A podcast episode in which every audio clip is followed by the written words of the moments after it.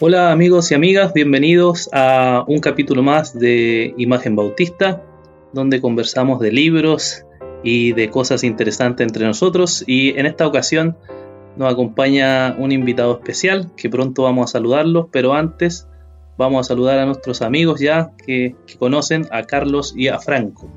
Carlos, ¿cómo estamos? Saludos a todos, muchas gracias por eh, sintonizarnos, por permitirnos una vez más estar en, su casa, en su auto, no sé dónde nos esté escuchando, en el avión, en la máquina del tiempo también, en el DeLorean. Y recuerde sus eh, saludos que quiera que compartamos con usted. Así que muy bien, muy bien, gracias al Señor. Saludos. Qué bueno. Franquito, ¿cómo estamos? Bien, igual contento de estar juntos otra vez, de poder conversar sobre estos temas que nos apasionan eh, y también contento porque hemos visto ahí harta interacción en las redes sociales, en YouTube sobre todo y en Spotify.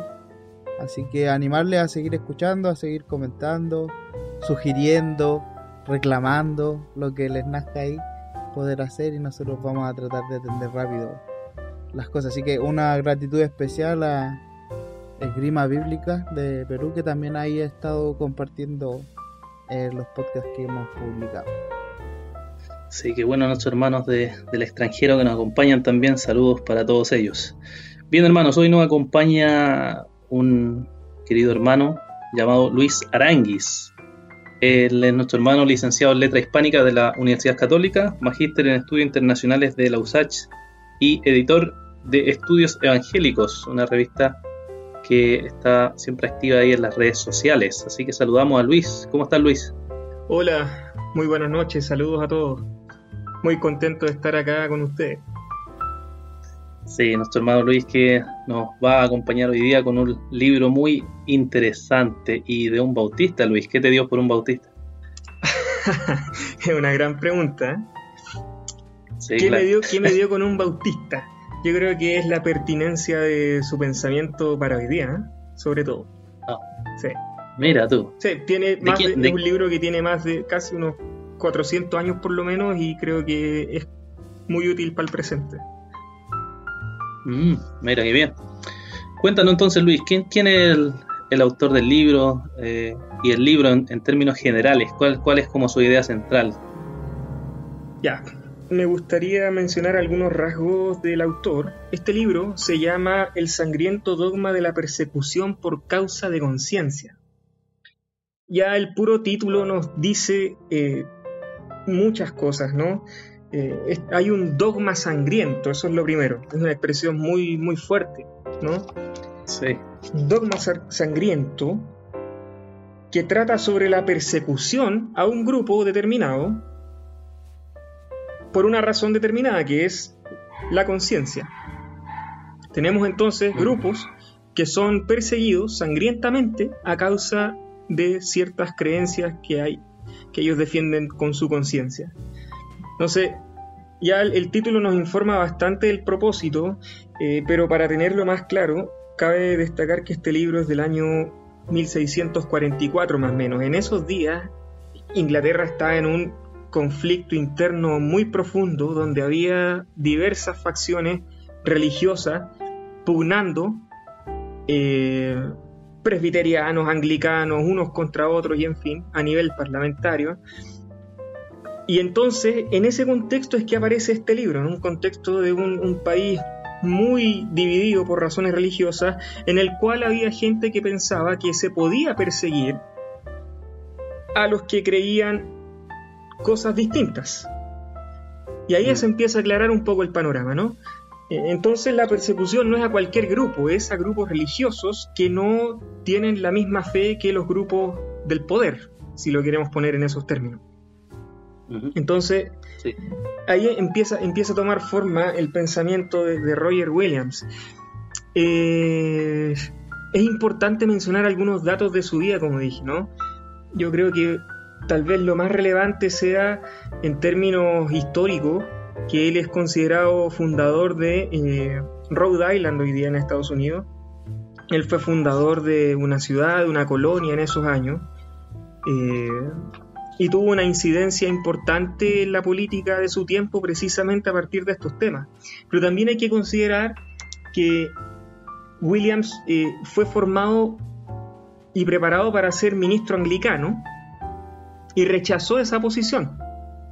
Entonces va a América y en América eh, Williams se encuentra con toda esta misma, esta misma idea, le ofrecen el pastorado, pero él lo rechaza hasta que se incorpora a iglesias independientes. Su, vida gira en torno a eso, ¿no? Gira en torno a este debate respecto a la incidencia de la iglesia. Eh, y este libro en particular, dentro de todo este contexto, es considerado una de las bases para la, la futura separación de iglesia y Estado sobre la cual se funda Estados Unidos. O sea, es tan importante este texto y en español muy poco conocido que realmente es pertinente que la tradición bautista lo conozca, ¿no? Tal vez hay, hay, algunas, hay algunas discusiones respecto a si él se identificaba como bautista o no, que los bautistas lo reclaman como suyo, pero no voy a entrar ahí, eso es trabajo de ustedes.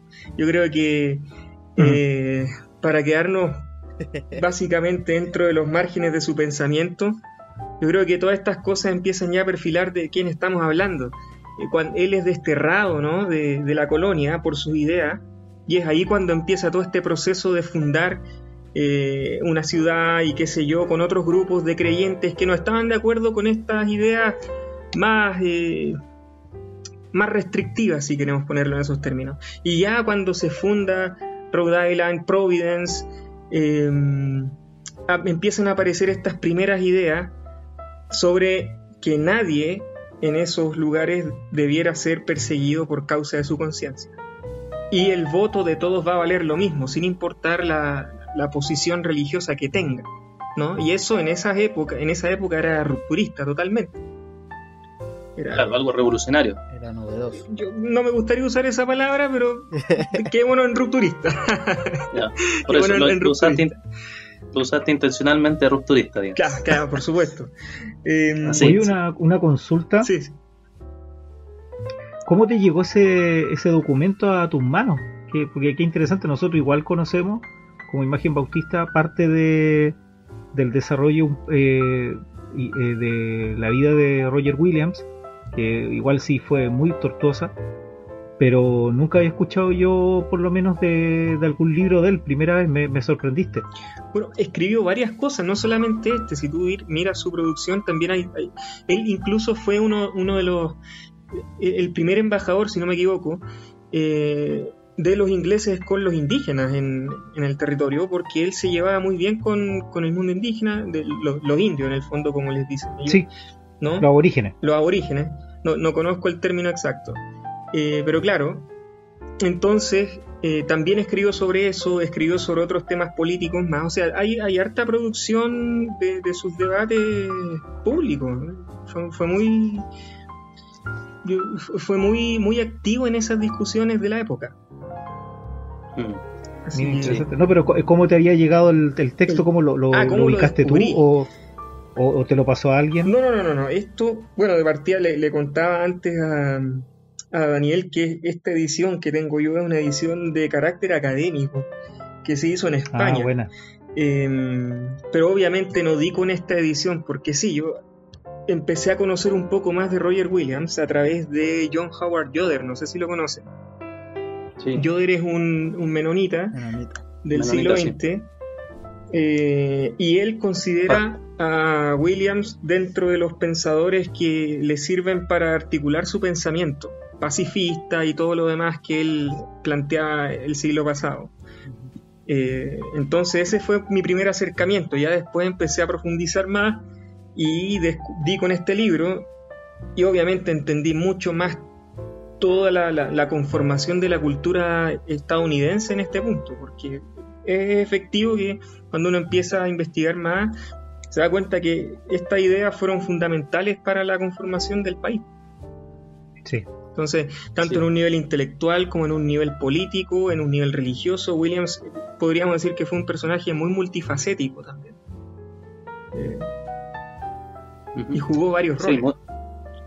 muy, interesante todo este texto. Franco, no sé si tiene alguna duda respecto a lo que nos cuenta Luis. yo estoy fascinado escuchando el relato y, y el acercamiento a este a este varón, a este hombre que procuró eh, dar a entender una postura que después, bueno, que se ve tanto en, en, la confesión de 1689, pero también en los conflictos que se siguieron dando ahí mismo en Nueva Inglaterra y después ya eh, obtenida la libertad a futuro. Eh, así que no, escuchando, escuchando y poniendo atención.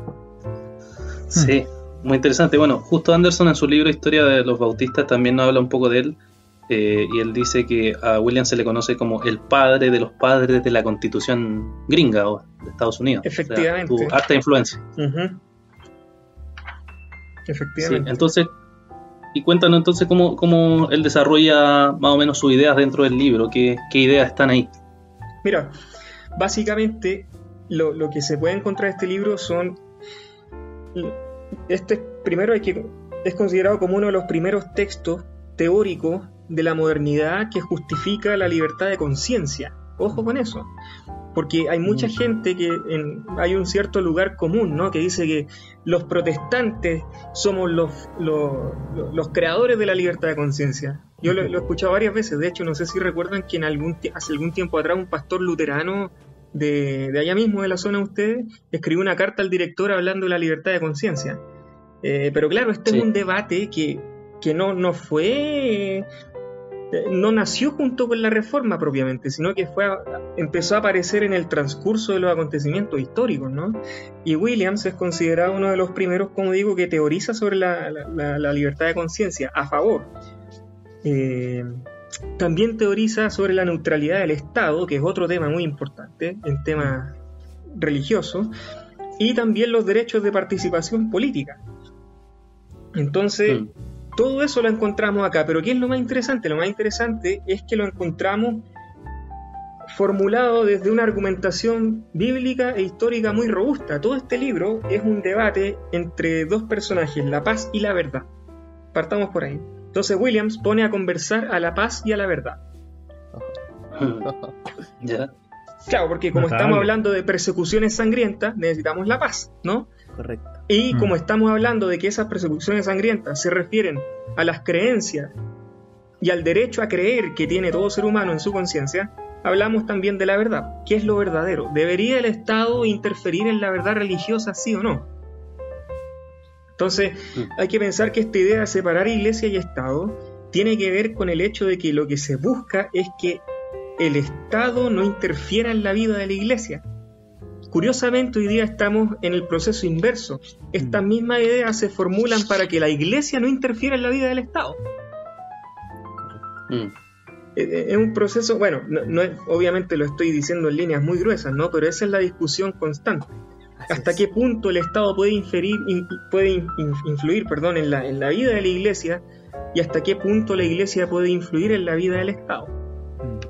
Son discusiones muy importantes. Pues, está entre medio, por ejemplo, o sea, la, diferencia entre eh, presbiterianos, iglesias libres, independientes y anglicanos también va por esa vía, ¿no? Es un, es un problema propiamente político. Entonces, en ese contexto, como, como, dije al principio, es donde está escribiendo. Y solo para perfilar algunas ideas, me gustaría, por ejemplo, que pensáramos cómo él entiende la ciudad. Ya, la ciudad, cuéntanos. Sí, y, antes voy a partir por la ciudad, pero quiero hacer una, una aclaración previa.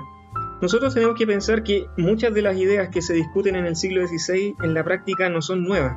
En la historia del cristianismo, ya en los primeros siglos, existía esta tensión tenemos por una parte, por ejemplo, que los cristianos fueron perseguidos básicamente los primeros tres siglos, eh, pero con la llegada de Constantino, la iglesia empieza a tener una relevancia pública que antes no tenía.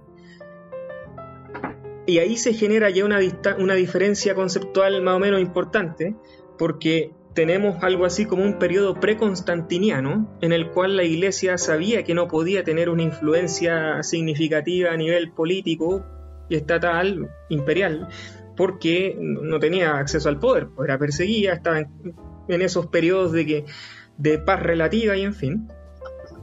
No tenía el apoyo estatal. Claro, pero cuando llega Constantino, Constantino es el, se puede decir que es el primero que pone la piedra para que la iglesia tenga una relevancia política fundamental en el imperio. Y incluso cuando cae Roma, ¿no?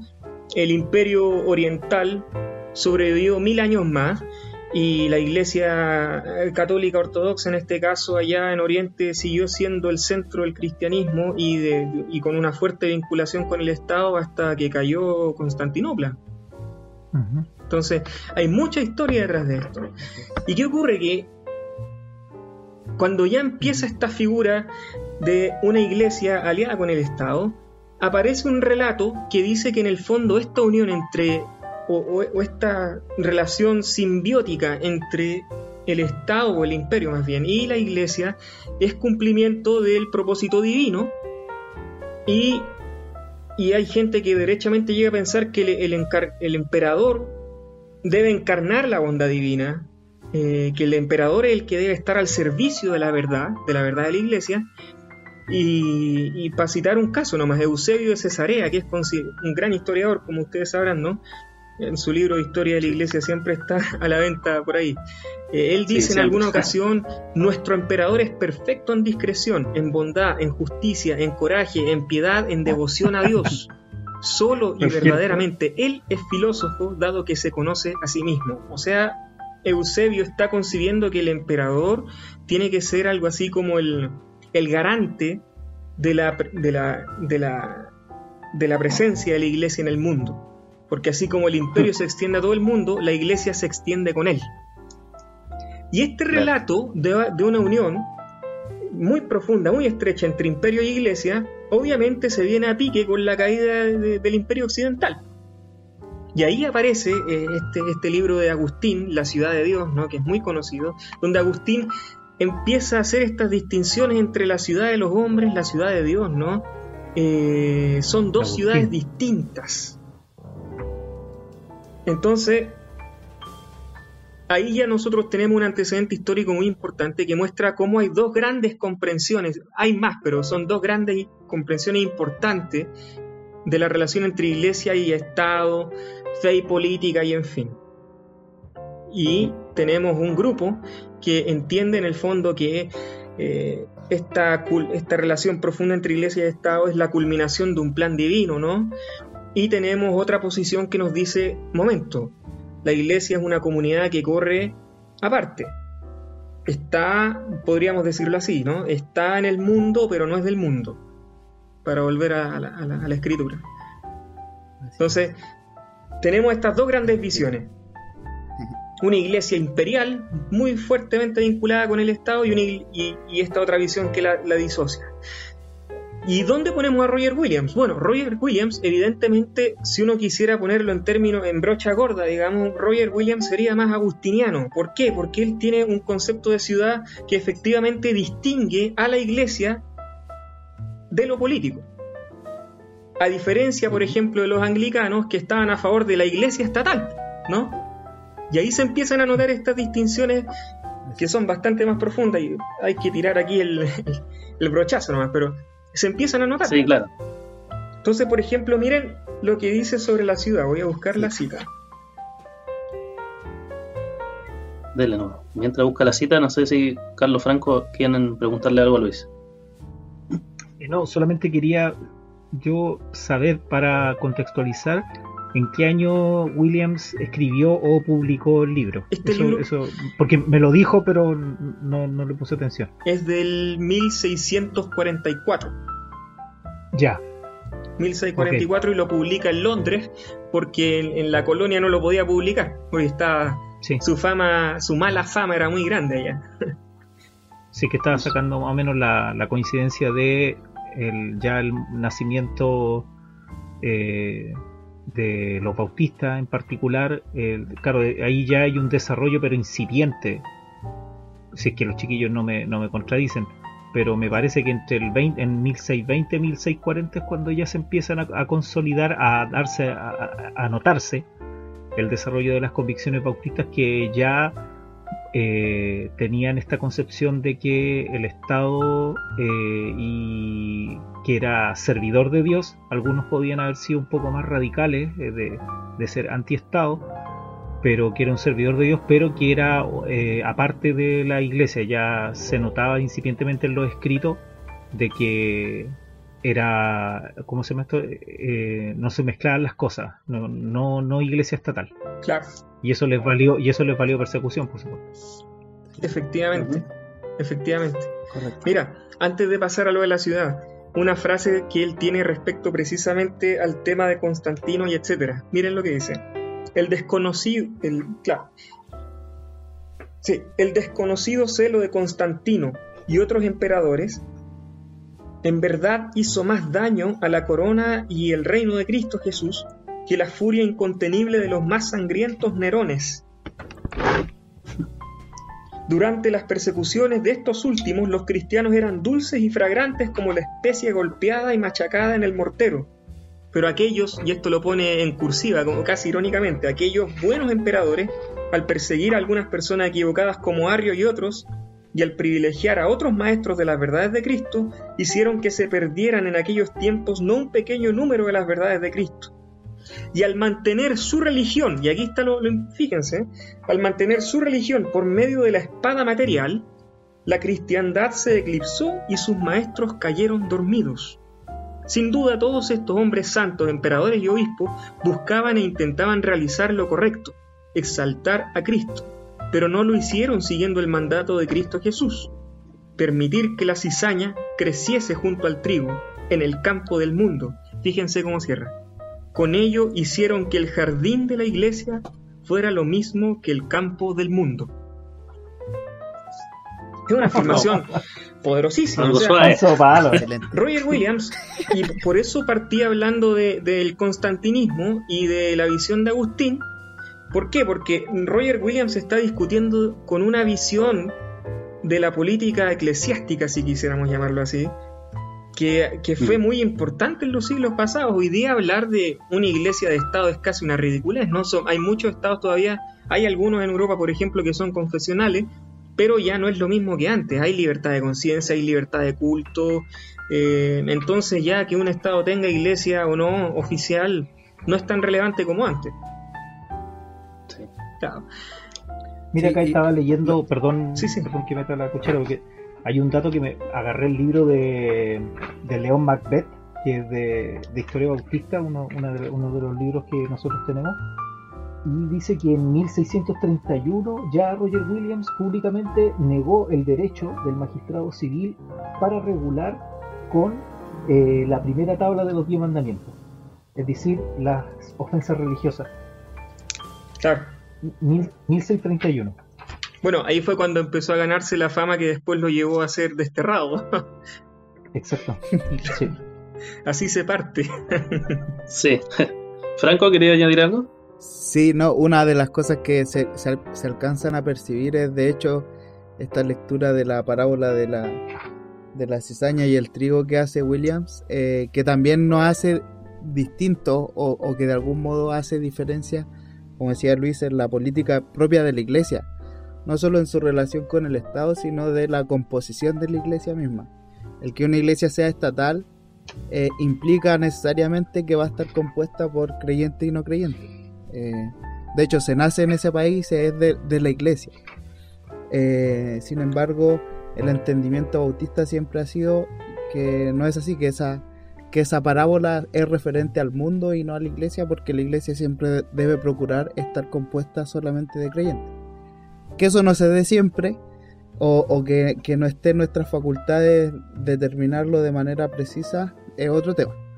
Pero ya ahí se nota un entendimiento bastante distintivo eh, en, el diálogo o en, el, en el planteamiento de, de Roger Williams. Así que es bien interesante, bien, bien interesante. Claro. Sí es. Bueno, de hecho, para, para seguir en la misma línea temática, ya que empezamos con el tema de... Entramos al fondo más rápido de lo que pensé, pero está bien. Eh, está bien, está bien. Fíjense otra afirmación muy importante. Miren lo que dice. Esto respecto a la imposición del cristianismo, ¿no? Las ordenanzas y la disciplina de Cristo Jesús, aunque aplicadas equivocada y profanamente a hombres naturales y sin regenerar, pueden ofrecer una apariencia de civilidad y moralidad, como en Ginebra o en otros lugares, pues la simple luz que arroja la mera sombra de la doctrina de Cristo refleja la vergüenza del barbarismo y la incivilidad. O sea, Williams acepta que es posible, en algún sentido, tener buenos resultados eh, si se legislara, por ejemplo, desde un punto de vista de las doctrinas cristianas. Ahora, ¿cuál es el problema? Que él, miren cómo vuelve, pero aún así afirmo que la incorrecta aplicación de las ordenanzas a personas sin regenerar y no arrepentidas conduce a sus almas a un terrible sopor en el que sueñan su propio estado de santidad y así se envían millones de almas al infierno en una cierta expectación de la más falsa salvación. O sea, lo que él está diciéndonos aquí es que uno puede efectivamente legislar desde este punto de vista y esto puede mejorar el comportamiento de la gente. Pero si la gente se comporta de acuerdo a esas reglas, se le ofrece una falsa salvación porque la gente va a hacer el, va, a concebir la idea de que en el fondo haciendo así va a estar más cerca de Dios, digamos. Y eso es una falsa salvación. Por, obras. Claro. Correcto. Solamente va a lograr eh, un moralismo. Efectivamente, y fíjense la expresión que él usa. Sueñan su propio estado de santidad. Es como inducir a las personas al sueño. Es como inducir una. inducir un sueño, ¿no? Un engaño. Es un engaño. es un engaño. O sea, en el fondo, lo que seamos más, más duros todavía, es eh, un Estado que quiere legislar de acuerdo a, reglas cristianas, a la doctrina cristiana, está infundiendo un sueño a la gente y es un sueño que en vez de conducir a la salvación, conduce a la perdición. Interesante. Sabes que acá en el libro eh, de, de Leon Macbeth también dice de que en 1652 escribió un, no sé si se podría decir una segunda parte o una expansión del primer libro. Dice la sangrienta persecución, pero aún, aún más eh, como tremenda. Eh, eso es lo que dice, eh, lo que Leo Macbeth recoge. Mm. Oye, qué bueno, súper interesante el tema, compadre. Sí, muy interesante. Oye Luis, ¿y, qué? Y según sabemos la historia, Roger Williams fundó eh, Island y Providence, dijiste, ¿no? Sí, sí, sí, estuve involucrado en la fundación de toda esta... Sí. Sí. ¿Y cuál era el propósito de esa fundación, de eso? No, o sea, tienes que pensar que Roger Williams es desterrado y tenía que tener algún lugar donde vivir. Se lo primero. Entonces, lo que cuenta la historia es que él le compró tierras a unos indios ¿no? Y eso fue lo que le permitió empezar a ganar, eh, a crear buenas relaciones con ellos y que después a la larga lo iba a, posicionar como uno de los mejores eh, uno de los mejores enviados de los ingleses para dialogar con ellos. Mm. Entonces ahí así empieza, ¿no? Él es desterrado y eh, va buscando territorio donde instalarse con otras personas más que piensan parecido a él y es en esos lugares donde, donde se empieza a cultivar esta idea de que nadie debe ser discriminado por tener una creencia distinta. Estoy tratando de buscar la, afirmación, claro. Eh, ¿Dónde está? Mira, mira lo que dice la historia. Eh, fíjense cómo habla. Dice así. En mayo del 1647 se reúnen los delegados de todas las poblaciones y organizan un sistema político común sobre la base de la más completa, exhaustiva y sistemática Government of Rhode Island. Así afirman que, comillas, la forma de gobierno establecida en Providence Plantations es democrática, es decir, un gobierno mantenido por el libre y voluntario consentimiento de todos o la mayor parte de sus habitantes libres. Y ya aquí se está insinuando el asunto de la libertad de conciencia, aquí también después va a quedar más claro, por supuesto. Pero es más que nada para darles una, una, una, prueba de cómo se empieza a gestar esta idea, también estamos hablando de democracia, ¿no? O sea, no, no es solamente libertad de conciencia, así nomás, sino que estamos hablando de un modo de organización de la, de la comunidad política, que es democrático. Conecta ahí la idea. Claro. Mm. Muy, muy interesante, Luis. Y, y, bueno, todo este tema que está ahí en el libro de Roger Williams debe ser muy pertinente para la actualidad. ¿Qué, qué crees tú que, que, podríamos sacar de este libro para la actualidad, para las discusiones que hay hoy en día en nuestro contexto evangélico? Bueno, yo, creo que específicamente, vería dos niveles. Un primer nivel es la, los esfuerzos del mundo evangélico o de ciertos sectores evangélicos por tener incidencia pública y política, y lo otro es la vida interna de los grupos denominacionales. Por ejemplo, partamos con los grupos denominacionales. Yo creo que cuando uno habla sobre política y bautistas, se le vienen dos grandes figuras inmediatamente a la mente, ¿no? Martin Luther King y se viene también de repente para otros sectores Jimmy Carter y otros presidentes americanos que tuvieron una cierta eh, influencia. influencia, ¿no? Pero la, la, tradición bautista de pensamiento político es mucho más amplia, mucho más profunda, eh, y ahí es donde se sitúa Roger Williams. O sea, para que existiera un Martin Luther King tenía que existir un Roger Williams, ¿no? Eh, lo Sí mismo es. para que existieran estos presidentes bautistas, tenía que existir un Roger Williams que fue, podríamos decir así, el arquitecto de todas estas grandes ideas que moldearon la cultura estadounidense. Y la cultura, o sea, grandes ideas que moldean la cultura política estadounidense como nación, pero que también moldean a la, la cultura de las pequeñas comunidades evangélicas del país, en específico los bautistas. Entonces, Mm. eso por un lado. Entonces, desde un punto de vista de las denominaciones evangélicas, yo creo que es súper importante que los bautistas puedan recuperar este tipo de pensadores de su propia tradición. Yo creo que es fundamental para pensar los temas políticos contemporáneos. O sea, la pertinencia de Williams hoy día es tremenda. Ya voy a ir a eso.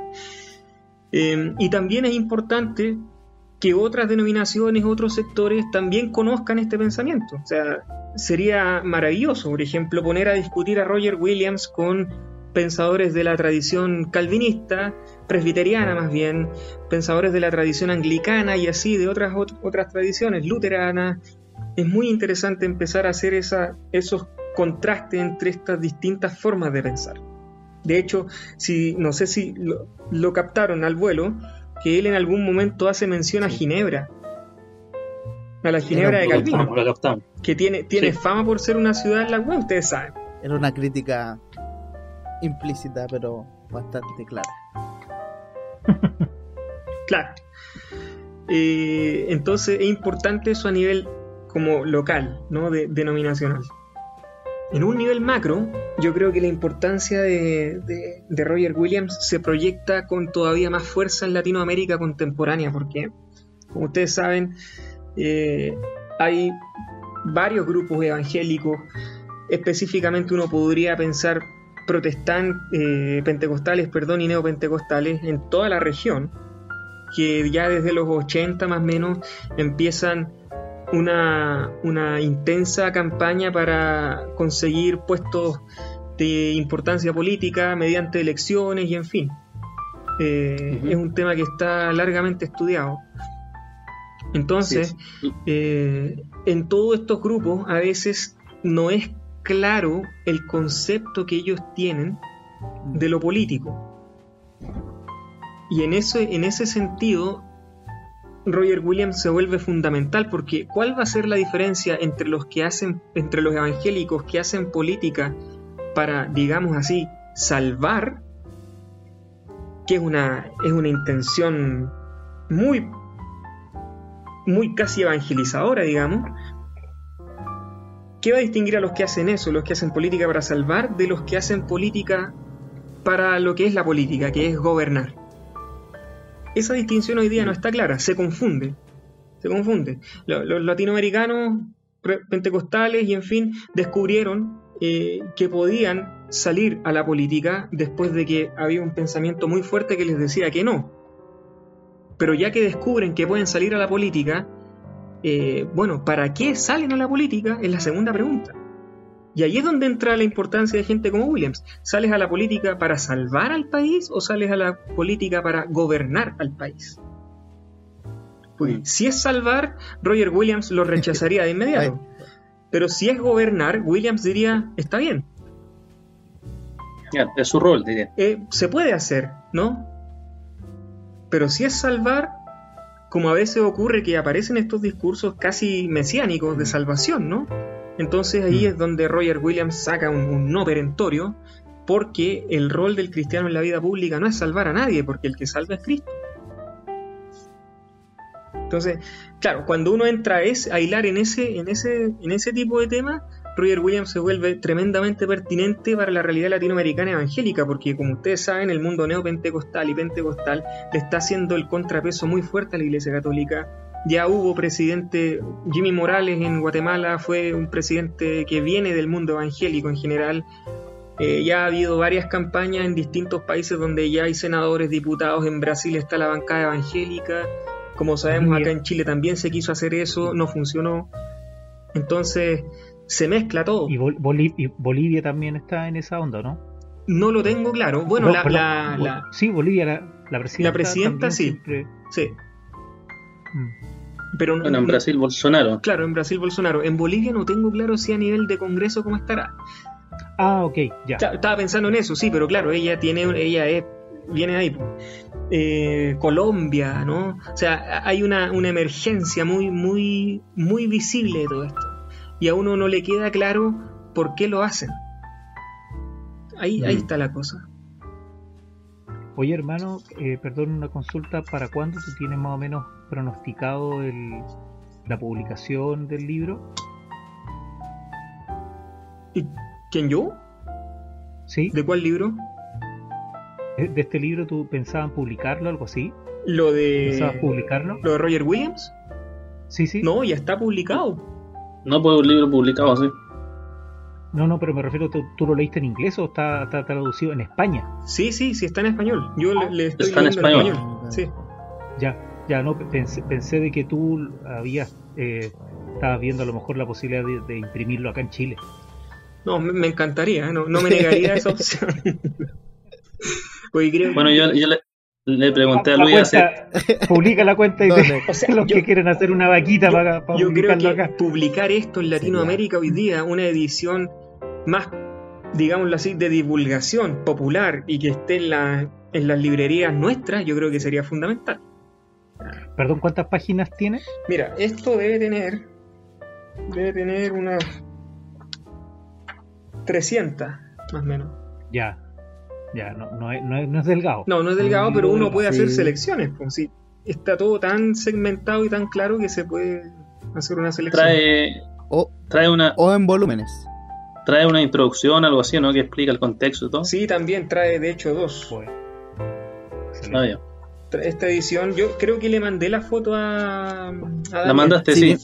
vimos la portada. Vimos la portada. ¿Qué, editorial? Qué, en el logo. ¿Qué editorial dijiste que era? Centro de Estudios Políticos y Constitucionales. Es española. Mm. Sí. Ole, tío.